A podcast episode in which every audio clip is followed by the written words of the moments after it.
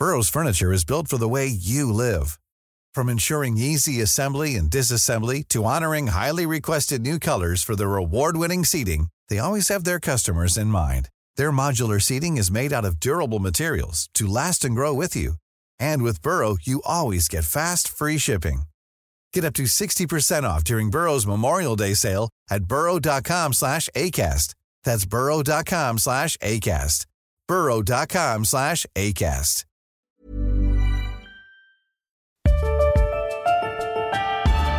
Esta es la mesa de análisis a fuego lento. Bajo la conducción de Alfredo González Castro en el Heraldo Radio. Iniciamos.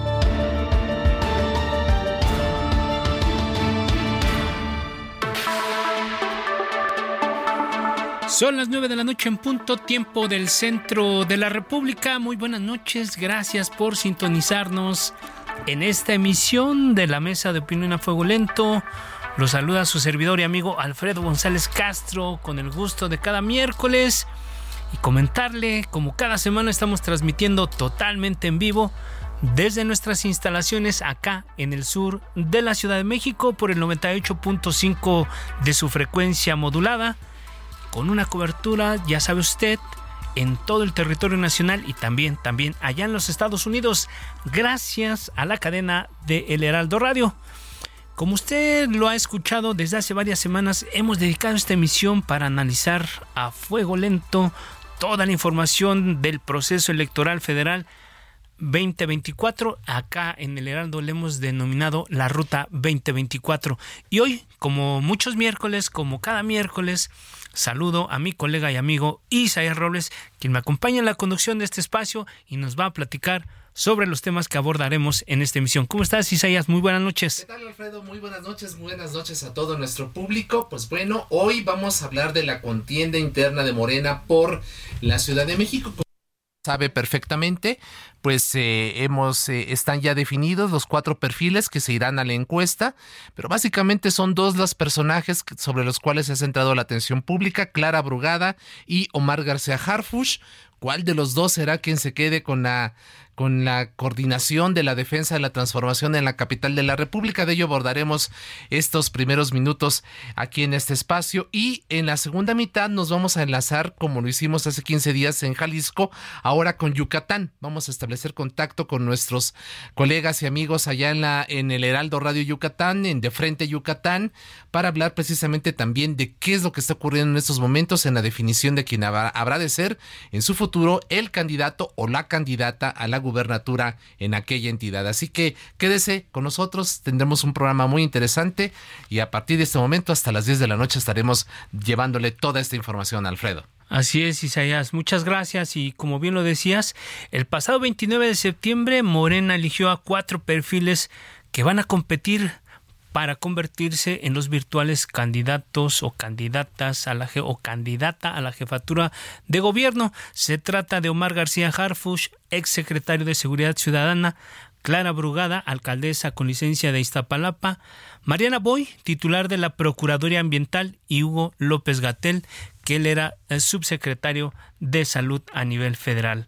Los cuatro fueron seleccionados por unanimidad de un total de 32 que se inscribieron en esta primera fase y por ahí nos dicen que podría eh, inscribirse unas dos personas más, tanto un hombre como una mujer.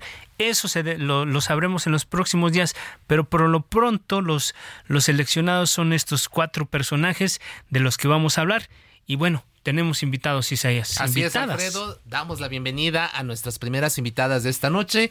Se trata de Guadalupe Morales Rubio, vicecoordinadora de Morena en el Congreso de la Ciudad de México y quien respalda las aspiraciones de Omar García Harfush. Diputada Morales, bienvenida, buena noche.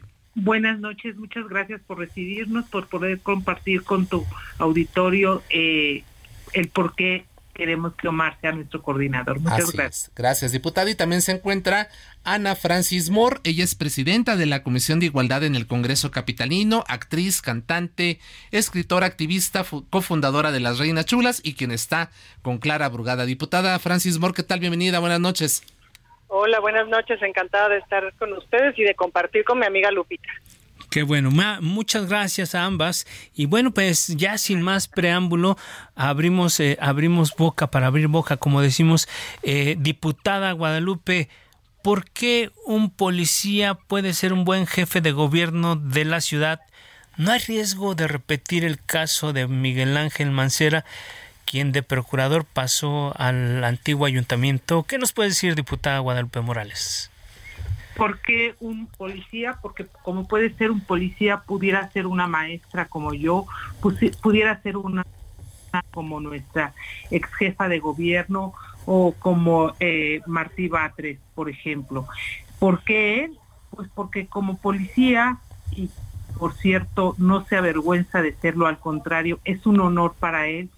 Ya sabemos que eh, la vida lo ha llevado a trabajar en materia de seguridad, a defender a las y los mexicanos, pero lo más importante es un hombre preparado, es un hombre eh, que tiene una licenciatura en Derecho, una licenciatura en Seguridad Pública, un posgrado en Harvard en materia de seguridad, alguien que tiene experiencia suficiente en la administración pública, que conoce no solamente cada alcaldía, solamente conoce algún lugar, no, él conoce los cuadrantes de cada una de las partes que conforman esta ciudad. Es decir, conoce lo bueno, lo malo y lo feo. Le tocó vivir y acompañar a la doctora Claudia en todas las colonias, en todos los recorridos, en todas las demandas ciudadanas. Entonces, es un hombre preparado, es un hombre de izquierda porque lo ha demostrado en sus hechos, no solo en discurso, y además dignificó a los policías de esta ciudad. Es en alguien que podemos confiar porque tiene valor y tiene valores. Muchas gracias, diputada. Muchas gracias, diputada eh, Morales. ¿Por qué Clara Brugada y no Omar García Harfush? ¿Qué le ofrece la exalcaldesa de Iztapalapa a los capitalinos, diputada Ana Francis Moore? Bueno, a mí me parece que tenemos la gran oportunidad de tener una coordinadora, eh, vamos, que cumple con un montón de características que ya quisiéramos. Pues. Tiene toda la experiencia de gobernar una de las alcaldías más difíciles de gobernar eh, es de una eficiencia administrativa y ejecutiva pasmosa. Tú le das tres pesitos a la alcaldía de al lado este, y le alcanza para la tercera parte de las cosas que le alcanza a Iztapalapa, porque lo ha hecho bien, lo ha hecho muy bien y cubre básicamente todas las áreas que le puedes pedir a una política. Desde mi perspectiva, además, Clara es de esas políticas, políticas que tiene Ángel, que tiene Estrella, como del mismo planeta que el presidente López Obrador y que Claudia Sheinbaum, es decir, son eh, verdaderos estadistas. Pues, em, Claudia, además de tener, digo, eh, Clara, además de tener la experiencia para gobernar, pues también ya tiene la experiencia de que la gente volvió a votar por ella. Así de bien gobernó que la gente volvió a votar por ella. Y gobernar esta palapa, pues no es en Chilamesta, no solamente es la cuarta parte de la ciudad, sino seguro que es la alcaldía que tiene mayores retos. Y por medio de la cultura, y ahí sí ya entra mi perspectiva feminista y mi perspectiva de artista y de constructora de paz, por medio de la cultura, por medio del arte, por medio del trabajo social, Clara le cambió la vida a Iztapalapa, le cambió la cara a Iztapalapa. En lo que en el Congreso estamos viendo si aprobamos o no el sistema de cuidados, Clara ya lo puso en práctica y ya hasta lo evaluó. Entonces, eh, es una eficiencia pasmosa. Creo que tenemos problemas felices en Morena, es decir, tenemos muy buenas candidaturas. A mí me parece que Clara es, de una, es, una, es una política de esas que atraviesan cada 30 años por el panorama político mexicano. Muy bien, muchas gracias, eh, diputada Ana Francis. Y como bien lo dice, pues eh, son dos perfiles que que se destacan por su trayectoria, eh, tanto ella como alcaldesa y Omar como jefe de la policía. Sin embargo, bueno, se han habido varios puntos de vista en que si están o no están los dados cargados, que si el presidente quería Omar o no lo quería, pero bueno, la pregunta que te quiero hacer, diputada Guadalupe, es, ¿hay piso parejo o están los dados cargados García Harfush? Porque a veces parece que, que el favorito puede ser Omar. ¿Qué nos puedes comentar? El favorito para la ciudadanía, por supuesto que sí, las encuestas lo dicen, pero en el caso del presidente, por un lado, ha hecho las aclaraciones pertinentes él y la doctora brindaron la confianza eh, a Omar para poder eh, dejarles el, la seguridad de la ciudadanía en sus manos. ¿Y qué fue lo que pasó? Pues dio excelentes resultados porque es un hombre honesto, es un hombre guiado por los principios de la 4T y esto quiere decir que él ha trabajado con el humanismo, como lo ha manifestado nuestro presidente y como lo lleva a cabo él y lo llevó a cabo la doctora Claudia. ¿Por qué eh, decimos que no hay que no hay dados? Porque ni la doctora Claudia Sheinbaum se atrevería a meter las manos por nadie, porque les tiene un cariño a ambos porque son dos perfiles de Morena, cada uno eh, eh, con eh, lugares distintos en donde les ha tocado desempeñar sus funciones, pero que al final de cuentas han aportado cada quien a su estilo y cada quien a su manera a esta cuarta transformación. Y el presidente, vamos, mucho menos, pero sí ha, ha tenido que salir a, aclarar algunas difamaciones, por supuesto, de gentes pues que no se, han sido eh, cuestiones de mala fe, de dolo o, o de falta de prudencia política. Entonces, en este sentido te digo, eh, son nuestros ejemplos a seguir nuestro presidente y la doctora Claudia y de ninguna manera ellos estarían cargando la balanza hacia ninguno de los dos. Ellos confían en estas dos candidaturas como confían en otros tantos de las compañeras y compañeros que pudieron haberse inscrito o que estamos haciendo determinada labor en la ciudad. Pero de eso a cargar dados, por supuesto que no. Gracias, diputada Morales. ¿Cómo ve usted la situación, diputada Ana Francis Moore? ¿Hay dados cargados? Eh, ¿Cómo ve? Eh, ¿Hay reglas claras, piso parejo? ¿Cómo ve la competencia interna? Pues yo no pensaría que hay dedos cargados ni por parte del presidente ni por parte de la doctora Sheinbaum. Me parece que ambos son una lección de democracia. Creo que hay pasiones, hay pasiones, hay respaldo y pues cada grupo quiere que eh, que su proyecto vaya adelante. Em, a mí me parece que el apoyo que ha demostrado tener Clara, pues no solamente por parte de la base de Morena, de la izquierda, de la intelectualidad, la academia, etcétera, es un apoyo súper sólido. Em, yo no veo, o sea, en, en Rumorolandia y en Radio Pasillo, pues te dicen un montón de cosas, pero si algo me ha enseñado este trabajo en la política es si yo no veo este, a la doctora o al presidente decir tal o cual cosa, pues no voy a confiar en los rumores, ¿me explico? Sino me baso en los hechos. Eh, Clara y la jefa trabajaron, Clara, Clara y la doctora trabajaron de la mano mientras eh, Claudia Sheinbaum fue jefa de gobierno. Bueno, hasta tomó el ejemplo de los senderos seguros y los multiplicó por toda la ciudad, me explico, y se fue, se originó en Iztapalapa. Y ni qué decir del presidente, pues el presidente le levantó la mano en Iztapalapa en aquel episodio de Juanito, ¿se acuerdan? Así eh, Y el presidente le mostró desde ahí todo su apoyo, más obradorista que Clara, pues ni el presidente, creo, pues, ¿no? Vienen juntos desde ahí, lo cual no nulifica a los demás compañeros, ni mucho menos. Eh, eh, también me parece que es una trampa este como meternos en esto de, de, quién sale en la foto más pegadita al presidente. Pues, ¿Quién ha demostrado con los hechos que, que le camina y le, y, le trabaja por la izquierda? Pues, Así es.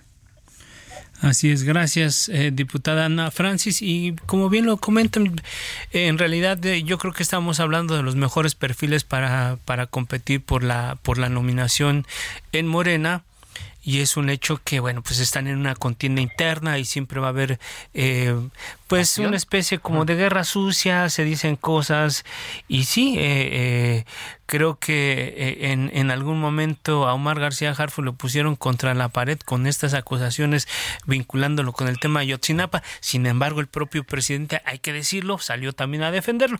Y creo que da la impresión de que en este momento los dos están en igualdad de circunstancias y eso eso se va a ver conforme avance el tiempo porque en los próximos días podrían incluirse a otros personajes para para competir por la nominación. Ya lo veremos, ya veremos qué más qué más ocurre en Morena, pero algo importante que no hay que dejar eh, pasar y, y quiero que ustedes nuestras invitadas nos ayuden a ver qué está pasando en la oposición. ¿Cómo ven a la oposición?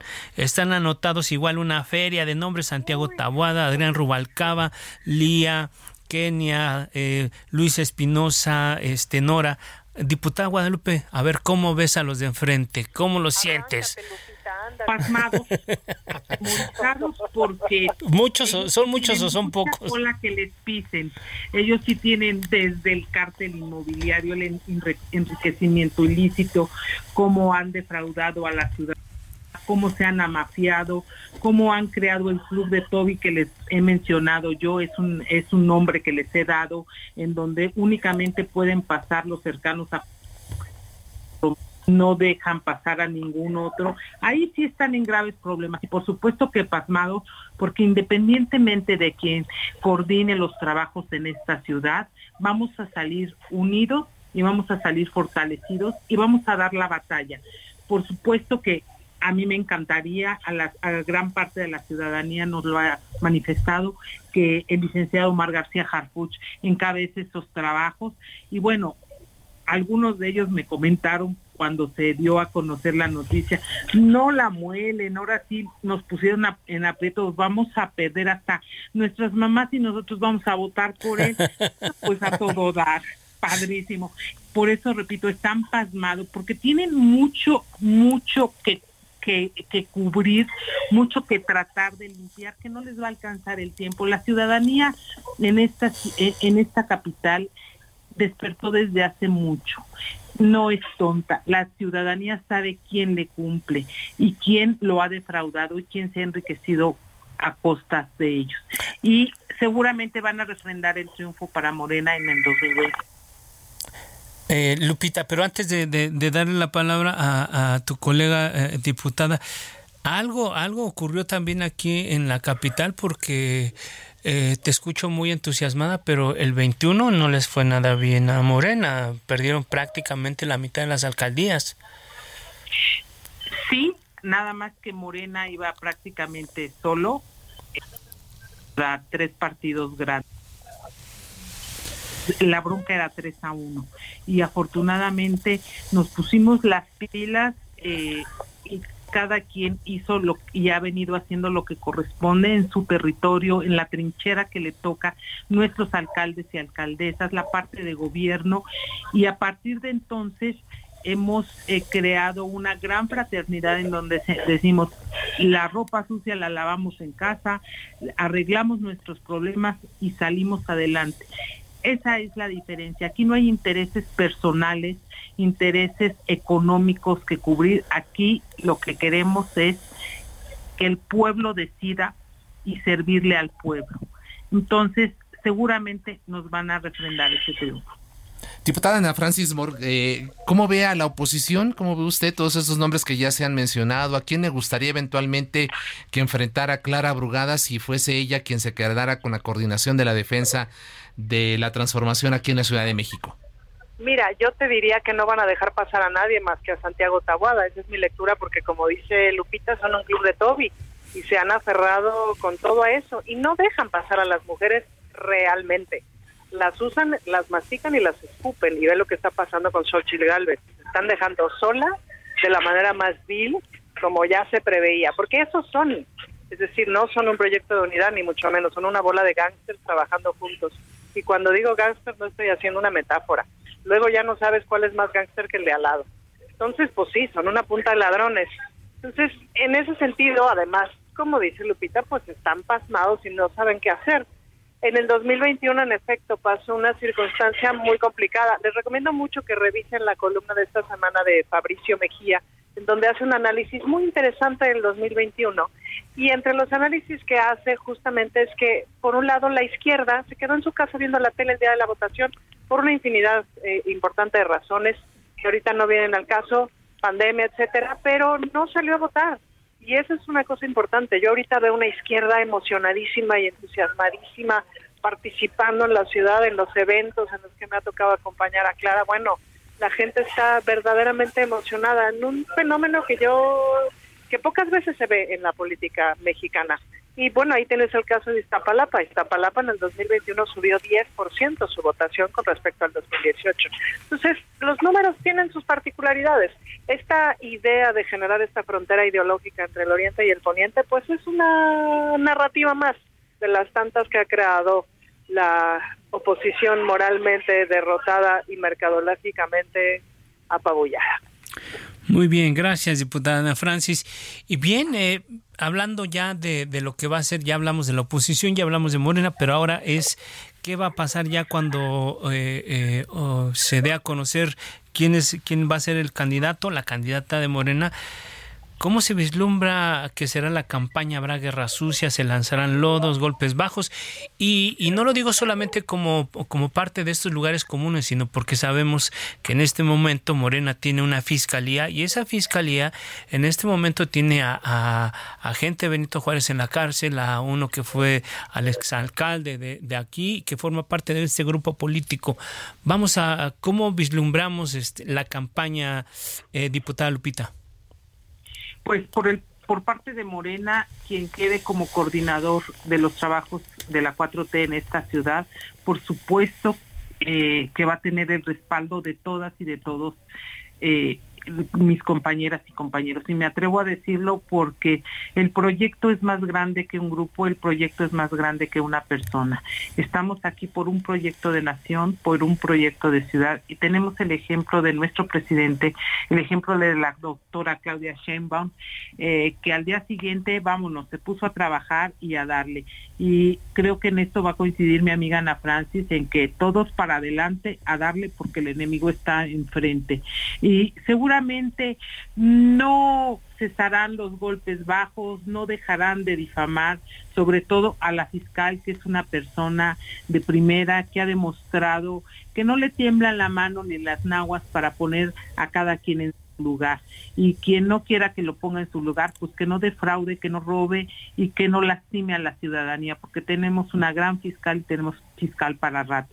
Entonces seguramente intentarán seguirla difamando seguirla dañando eh, pues porque es quien se eh, se ha puesto enfrente a poner a la gente en su lugar pero aquí está Morena, aquí están todas y todos los compañeros para trabajar y sacar adelante la campaña y para que la gente nos refrende el triunfo, porque de este lado están los resultados, las grandes obras, la honestidad. Se ha demostrado que con poco recurso se ha logrado hacer infinidad de proyectos en esta ciudad y así seguirá seguramente en el para el 2024 en la siguiente administración. Entonces, no nos esperamos menos de cómo se han comportado hasta ahorita. Claro, gracias, esperamos diputada. Esto y más, pero sí. tenemos todas y todos juntos en Morena para darles con eso y con todo. Gracias, diputada Morales. Eh, diputada Ana Francis Moore, ¿cómo vislumbra usted la campaña? Y también, ¿cómo se imagina usted la Ciudad de México el día después, el lunes 3 de junio de 2024? Pues yo me imagino y sueño con la utopía de tener una mujer presidenta, de tener una jefa de gobierno mujer y que haga que haga solidaridad y trabajo conjunto con la gobernadora del Estado de México que también es mujer para que le podamos bajar todavía más a la violencia hacia las mujeres en la Ciudad de México como lo hemos hecho desde el 2019 gracias a la estrategia de la alerta de género que propuso la doctora Sheinbaum en donde el trabajo eh, el trabajo de la fiscalía ha sido clave y ese es el pie de donde cogea la oposición. Por claro. eso están atacando tan duro a la fiscal. Pero en la Ciudad de México tenemos 150% menos de impunidad en feminicidio y tenemos un 37% menos en feminicidio.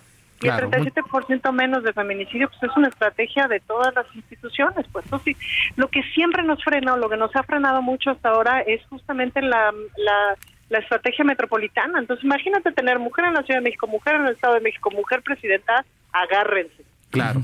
Eh, a manera de conclusión, 30 segundos para cada una. Carro completo para la Ciudad de México, para Morena en 2024. ¿Cómo ve usted, diputada Guadalupe Morales? Seguramente si el licenciado Harfuch, que es el bueno, encabeza los trabajos de la cuarta transformación, vamos a llevarnos carro, carro completo.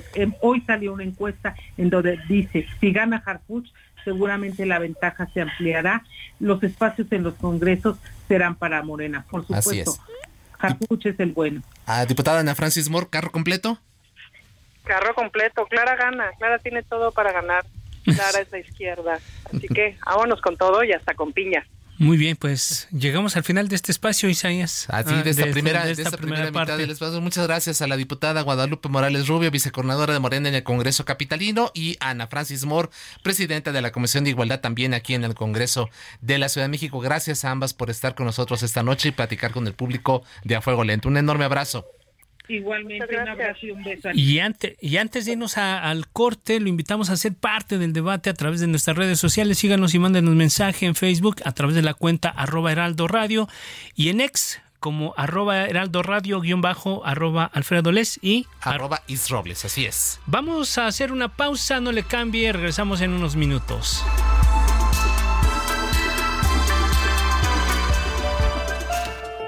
Está usted en la mesa de análisis a fuego lento con Alfredo González Castro por el Heraldo Radio. La polémica y el debate continúan después del corte. No se vaya.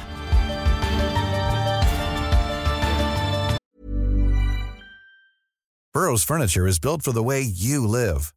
From ensuring easy assembly and disassembly to honoring highly requested new colors for their award-winning seating, they always have their customers in mind. Their modular seating is made out of durable materials to last and grow with you.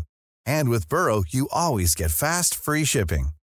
Get up to 60% off during Burrow's Memorial Day sale at burrow.com slash ACAST. That's burrow.com slash ACAST. burrow.com slash ACAST.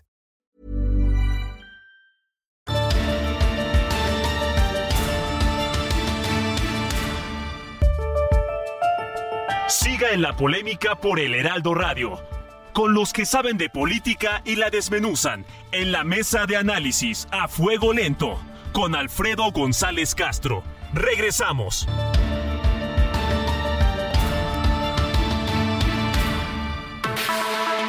Son las 9 de la noche con 30 minutos, hora del centro de la República. Volvemos a la mesa de opinión a fuego lento.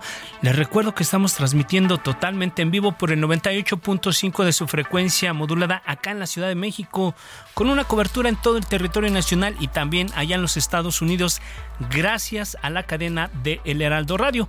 Hoy, en la segunda parte de esta emisión, eh, me acompaña en la conducción Judith Díaz, titular de Frente allá en Yucatán, una mesa de opinión que se transmite de lunes a viernes a las 9 de la noche por el 96.9 de FM allá en la península de Yucatán. Judith, ¿cómo estás? Muy buenas noches. Hola, ¿qué tal Alfredo? Te saludo con gusto desde la capital yucateca, la Blanca Mérida.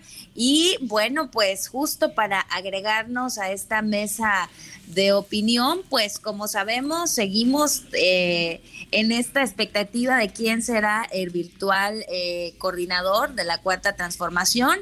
Y con esto comienzo compartiéndote que el líder nacional de Morena, Mario Delgado, el día de mañana tendrá una reunión muy importante con todos los inscritos a coordinar los comités de defensa estatales. Y bueno, para darles a conocer, obviamente, también cómo son las encuestas de reconocimiento, Posteriormente, el viernes 13, número de la suerte, por Eso, viernes 13. se darán a conocer los perfiles que van a la encuesta final y después el lunes se les informará sobre este procedimiento a realizar este sondeo y el 30 de octubre ya finalmente sabremos cuáles son los nombres de las y los candidatos de las nueve gobernaturas en disputa en el 2024 de la, de la cual pues Yucatán es parte de estas próximas elecciones en el 2024. Te comparto Alfredo cómo van las cosas aquí en Yucatán en cuanto al partido Guinda y el resto de los partidos, los candidatos que suenan además de los cuatro finalistas con oportunidad de agregar a dos candidatos más. Entre ellos ya suena el nombre de Rommel Pacheco, que se ha sumado ahora al proyecto de Claudia Sheinbaum, antes panista, junto con Liborio Vidal, quien hace un par de horas hizo un anuncio importante en sus redes sociales en donde la expectativa es que posiblemente también se esté sumando al proyecto de Claudia Sheinbaum. Se agregaría también el senador Jorge Carlos Ramírez Marín, antes PRI, ahora parte del Partido Verde, y Federica Quijano del Partido Verde. Son los nombres que suenan para ser los dos que se agreguen como candidatos a hacer justamente parte de eh, la coordinación de la 4T, que bueno, ya ahí compartimos las fechas, Alfredo. Así es, Judith, y como bien lo dices, bueno, estos son los nombres que se están mencionando, sin embargo hay que decir que en aras de la paridad de género y la equidad, lo que ha dicho Morena es que serían la mitad tres hombres y tres mujeres, entonces podríamos decir quién es la mujer ya en este momento, si es Federica la que permanece en, en, esta lista y si se oficializa su inclusión. Y de los hombres, pues hay tres, tres jugadores. Vamos a ver cómo lo resuelven porque creo que hay más candidaturas que, hay más candidatos que puestos de, en juego y vamos a ver a ver cómo lo definen. Pero por lo pronto, si no dispones de otra cosa, vamos a presentar a los invitados que tenemos esta noche en esta segunda parte de la mesa de opinión. Se encuentran en la línea telefónica del Heraldo Radio Joaquín Guacho Díaz, exdelegado de Programas Integrales de Desarrollo del Gobierno Federal allá en la península de Yucatán. Guacho, muy buenas noches, ¿cómo estás? Hola Alfredo, Judith, me da muchísimo gusto saludar a todo el auditorio del Heraldo Radio y participar en este programa a fuego lento. Muchas gracias por invitarnos. Gracias, Guacho. Y también recibimos esta noche a Rocío Barrera Pug, diputada federal de Morena. Ambos, ambos aspiran a la coordinación de la defensa de la transformación allá en Yucatán. Rocío, muy buenas noches. Muy buenas noches, Alfredo. Muy buenas noches, Joder. Un saludo para todos ustedes. Un saludo también para mi compañero Joaquín Díaz Mena. Gracias, Rocío. Adelante, Judith. Y bueno, pues importante saber, diputada, muy buenas noches. Un placer saludarle desde la ciudad de Mérida. ¿Qué expectativas tiene del anuncio que hará Mario Delgado este viernes sobre los perfiles que irán a la encuesta final? Pues la verdad, una expectativa muy positiva. Creo que al final de cuentas se va a escuchar el sentir de la gente. Ya somos cuatro los que estamos en la lista pues de aspirantes a esta encuesta a la coordinación estatal y pues ya mañana tendremos la lista final. Así que pues muy contenta, yo creo que este proceso es totalmente democrático, así que confiamos en todo el proceso y en nuestras autoridades, por supuesto, de aquí de nuestro movimiento, de nuestro partido. La confianza es lo que muera el último, diputada Barrera. Y, y a ver, guacho, dicen, dicen que es casi seguro eh, que tu nombre pase a la segunda etapa. ¿Te sientes confiado? A ver cuál es el ánimo en este momento a unas horas de que se conozcan otra fase de este proceso, guacho. Pues muy, muy optimistas, Alfredo, como bien dice la compañera Rocío, estamos muy contentos porque bueno, hicimos el 1-2 en el Consejo Estatal, recordarán que la semana pasada los consejos estatales votaron y de 50 consejeros tuve 42 votos afortunadamente la compañera Rocío quedó en segundo lugar y creo que ambos estamos haciendo un trabajo de tierra muy intenso recorriendo el estado.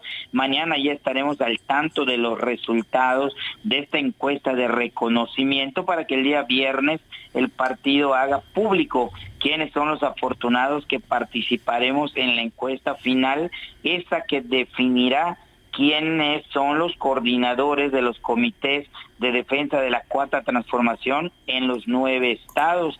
Y pues estamos muy contentos, la verdad que hemos hecho un trabajo de tierra y yendo casa por casa para convencer a más y más gente.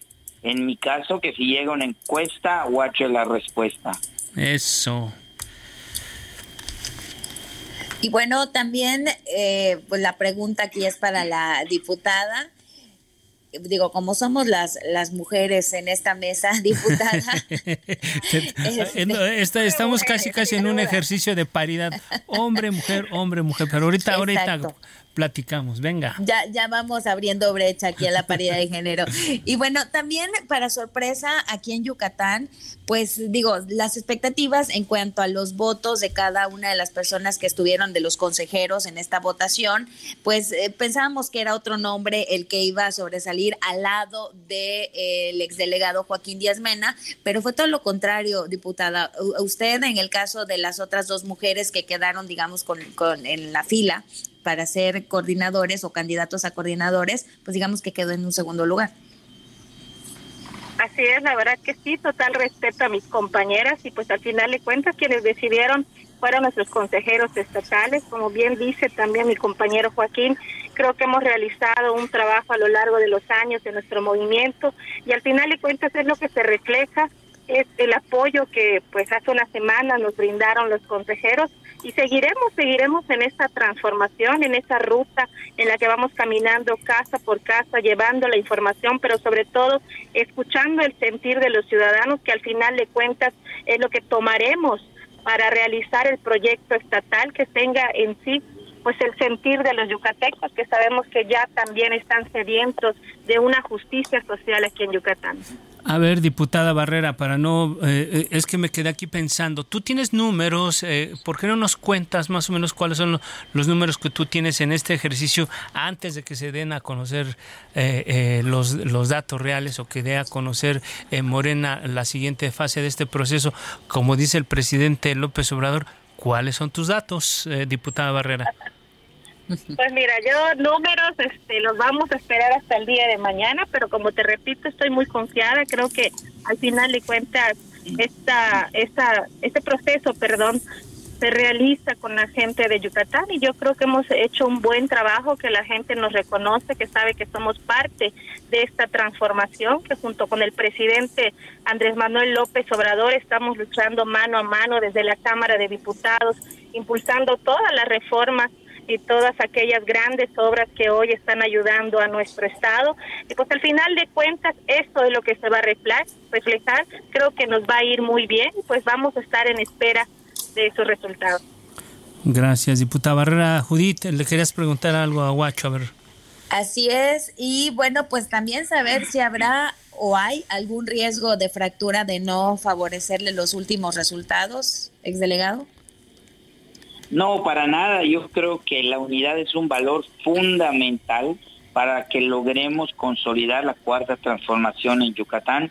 Es natural que en cualquier organización política pues haya diferencias, ¿verdad?, entre una opción y otra, pero tenemos que abordar estas diferencias con camaradería, de manera constructiva, dialogando siempre en todo momento.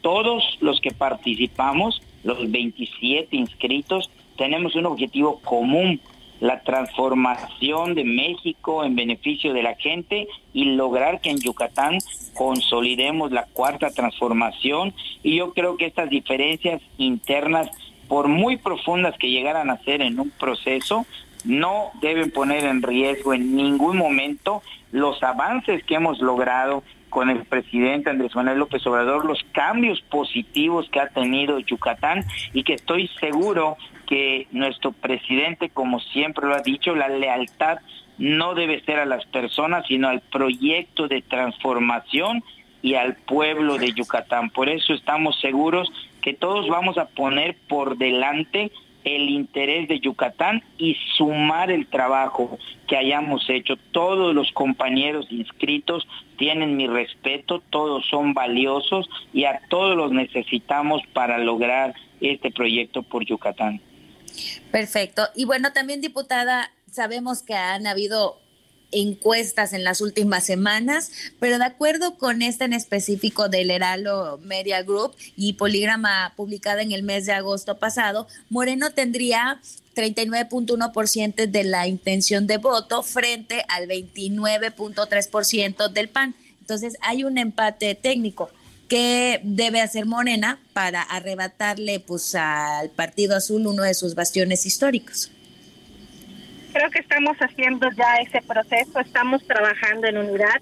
Todos los que nos hemos inscrito y toda la estructura, la gente, los compañeros y los ciudadanos que están con nosotros saben que es el momento de hacer unidad. Eso es lo que va a marcar la diferencia en el 2024.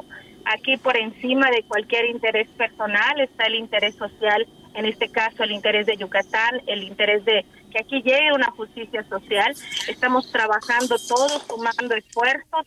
Cada día pues se unen más compañeros a este movimiento y totalmente estoy segura de que en el 2024 pues algunos de los que hoy estamos inscritos y que el día de mañana pues ya sabremos quién pasa en la encuesta y finalmente quién va a ser el coordinador o coordinadora estatal hará un gran papel de unidad, porque eso es fundamental para lograr que en el 2024, pues Yucatán se viste de guinda, Yucatán tenga un gobierno de la transformación y pues tomar esfuerzos con este gran trabajo que el presidente Andrés Manuel ha hecho a nivel nacional, pero sobre todo aquí en el sureste y aquí en Yucatán, porque por primera vez en la historia un presidente de la República voltea a ver al sureste y pues sabemos que aquí en Yucatán se están haciendo grandes obras como el Tren Maya, una obra tan importante de impacto social y económico y que seguramente quien en su momento, en el 2024, encabece y gane este proceso electoral, sumará esfuerzos y Yucatán saldrá adelante, que eso es lo que nos mueve a todos los que pues nos, nos decidimos a inscribirnos en este gran proceso. Así es, diputada Barrera, y quien puede dar fe y testimonio de lo bien que le ha ido a la península de Yucatán, particularmente al estado, es el, el, gobernador, el gobernador panista Mauricio Vila, porque lo hemos visto muy, muy, muy cerca del presidente y parece que es uno, uno de los estados favoritos y, y si no que le pregunten a todos los que viven alrededor de esto que se está construyendo allá, que es el famosísimo Tren Maya. Pero bueno, citando al inquilino de los de, de, Palacio, nosotros acá en el Heraldo tenemos otros datos que se derivan de esta encuesta que ya comentaba eh, mi colega. Eh, la misma encuesta revela que Renan Barrera, el alcalde panista de Mérida, encabeza las preferencias con 36.9% y usted está cerca del 33%. .9%. ¿Cuál será la estrategia, Guacho, para quitarle el gobierno yucateco al Partido Azul? Pues nos inscribimos a esta convocatoria para coordinar los comités de defensa de la cuarta transformación. Lo hicimos convencidos de que tenemos que trabajar muy fuerte y muy cerca de los ciudadanos de Yucatán.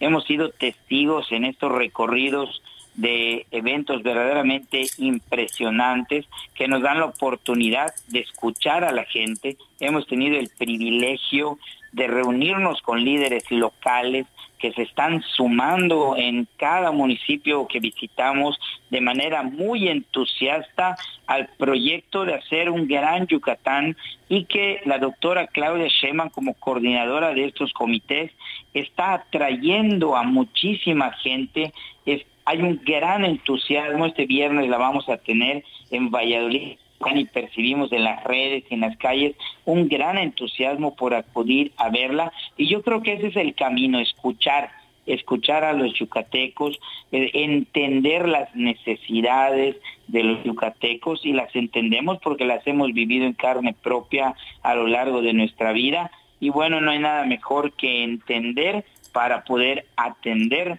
lo que Yucatán requiere, lo que Yucatán necesita, y lo ha descrito perfectamente la compañera Rocío Barrera. Yucatán ha sido extraordinariamente bien atendido y consentido por el presidente Andrés Manuel López Obrador, y eso los yucatecos lo valoran hoy más que nunca cuando ves mediciones de la calificación al presidente y casi 8 de cada 10 yucatecos aprueba esta labor, lo cual nos da mucha esperanza de que vienen los mejores años para Yucatán.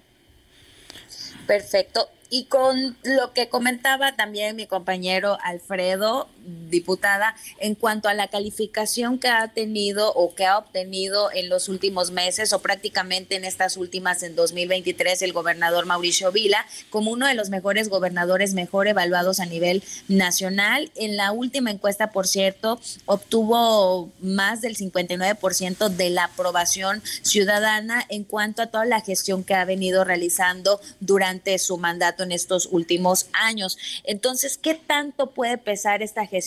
en los comicios del año que viene, en el 2024? Pues sí, mira, precisamente yo creo que esos números son por todos los esfuerzos que está haciendo en coordinación con el gobierno de México. Realmente yo creo que el gobierno de México es quien está apoyando muchísimo al gobierno estatal y eso es lo que los ciudadanos ven y le dan esa calificación y la encuesta pues acuérdate que representa solamente un porcentaje de la población, pero yo creo que tanto el compañero Joaquín como yo hemos caminado el estado de Yucatán, hemos escuchado a los ciudadanos y el sentir de los ciudadanos refleja pues algo muy diferente, ¿no? Ellos todavía quieren tener un gobierno que esté de su lado, un gobierno que no solamente atienda a los amigos, que no solamente atienda a los familiares, sino que ya llegue esa justicia social para la mayoría del pueblo, ese pueblo que siempre ha pedido tener pues un gobernante que esté de su lado, un gobernante que no le dé privilegios a ninguna persona. Y pues esos son números, pero la realidad la realidad en Yucatán es muy diferente y si no, pues basta visitar las comisarías, basta con visitar los municipios más pequeños para saber que el sentir de los ciudadanos nada tiene que ver con esos porcentajes que a nivel nacional se reflejan del gobierno de Yucatán. Y esa va a ser la verdadera lucha de quien en su momento encabece esta coordinación acá en Yucatán y en su momento también, porque así la gente lo va a decidir, pues esté al frente de un mandato aquí en Yucatán, esa va a ser la tarea más importante, hacer la justicia social aquí en Yucatán y atender a todas aquellas personas que hoy en día pues no son tomadas en cuenta, porque pareciera que los gobernantes que hemos tenido solamente atienden pues a cierto número de población y a la gente de abajo, a la gente del pueblo, simplemente no le hacen caso. Muy bien, gracias, diputada Barrera. Y Joaquín Huacho Díaz, eh, eh, como profesional de la política, pues es, eres un estudioso de los fenómenos que ocurren en cada proceso electoral y no sé si coincidas conmigo, pero bueno, en los últimos comicios hemos visto, hemos visto que, que por decirlo de una manera amable, los gobernadores del PRI particularmente se portan como muy bien con el presidente y, parece que ese, ese estilo de meter las manos en las elecciones es cosa ya del pasado y parecen más morenistas los, los priistas que los mismos gobernadores o actores de, de Morena. A veces se portan más rudos los morenos que, que los priistas. ¿Confían, confían ustedes que que el gobernador Vila ah, no va a meter las manos en, en, la elección o prevén ustedes que habrá una elección de Estado, Guacho? Cuéntame, ¿cuál es tu visión? Pues nosotros esperamos que haya un proceso en el cual la autoridad estatal permita que los yucatecos elijan en total libertad. Yo creo que eso es lo que todos deseamos. En Yucatán, a lo largo de los diferentes sexenios, ha habido alternancia. Eh, Yucatán, si analiza las últimas décadas, ha ido como en un péndulo, por ejemplo, en la época de don Víctor Cervera Pacheco, que terminó muy bien calificado, pues es la leyenda de Yucatán, que estuvo 10 años eh, gobernando nuestro estado. Eh, cuando termina su periodo, él estuvo bien calificado y de repente pierde su partido la elección estatal Luego, al final del gobierno de Patricio Patrón Laviada, que estuvo bien calificado, pierde su partido en la elección estatal. El propio Rolando Zapata Bello terminó muy bien calificado su periodo y pierde su partido la elección estatal. De tal manera que los yucatecos son un pueblo muy bien politizado que analiza y muchas veces vota en base a conocer a la persona por la cual eh, va a votar. Entonces, si analizamos este histórico, ¿verdad? Pues el péndulo en este momento está del lado del gobernador actual que está siendo bien calificado. Hay que reconocer que esta coordinación que ha mantenido con el presidente ha beneficiado a Yucatán. En, la, en el tiempo que fui delegado de bienestar estos cinco años, nos coordinamos con su gobierno en temas como la vacunación, en temas de la atención a escuelas. Y bueno, nosotros siempre pusimos a un lado los colores partidistas para que cumplamos el encargo del presidente, que era sus programas lleguen a todos los rincones de Yucatán. Pero pues estamos muy optimistas, ¿verdad? De que el 2024 está pintando muy, muy bien para Morena aquí en Yucatán. Perfecto. Y nos queda un minuto, diputada Rocío Barrera. ¿Cuáles son los principales problemas entonces que enfrenta el Estado y que amerita la atención inmediata de la siguiente administración? Claro que sí, mira, pues Principalmente yo creo que en temas de salud, en temas de salud mental, en temas de feminicidio, últimamente, desde hace ya tiempo, pues han habido diversas diversos feminicidios aquí en Yucatán y creo que no se le está prestando la atención que debería de tener. en el tema de salud mental después de lo que viene siendo la pandemia. Yo creo que los números de suicidios también subieron mucho y creo que hay que atender ese tema. El tema de salud en específico en Yucatán hace mucho falta también. En coordinación con el gobierno federal se está trabajando de manera muy activa, pero todavía falta. Entonces creo que a partir de eso podemos armar un proyecto estatal. Perdón, ¿me hablaste? Nos estamos yendo. Eh, perdón, diputada ah, Barrera. No, no se preocupe, pues nada más saludarles y gracias. Gracias. Una reflexión, una frase, guacho, para concluir, por favor.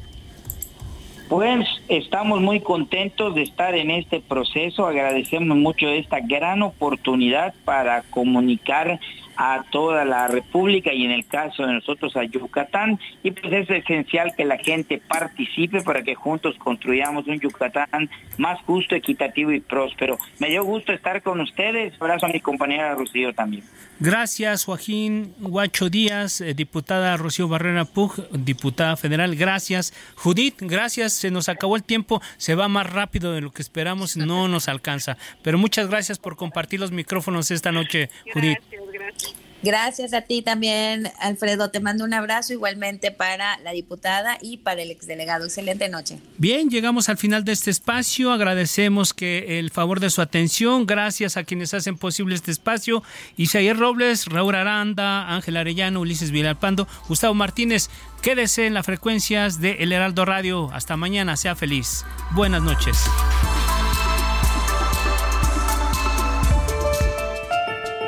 La polémica por hoy ha terminado. Le esperamos el próximo martes para que con los expertos analicemos la noticia y a sus protagonistas en la mesa de análisis a fuego lento por el Heraldo Radio, con la H que sí suena y ahora también se escucha.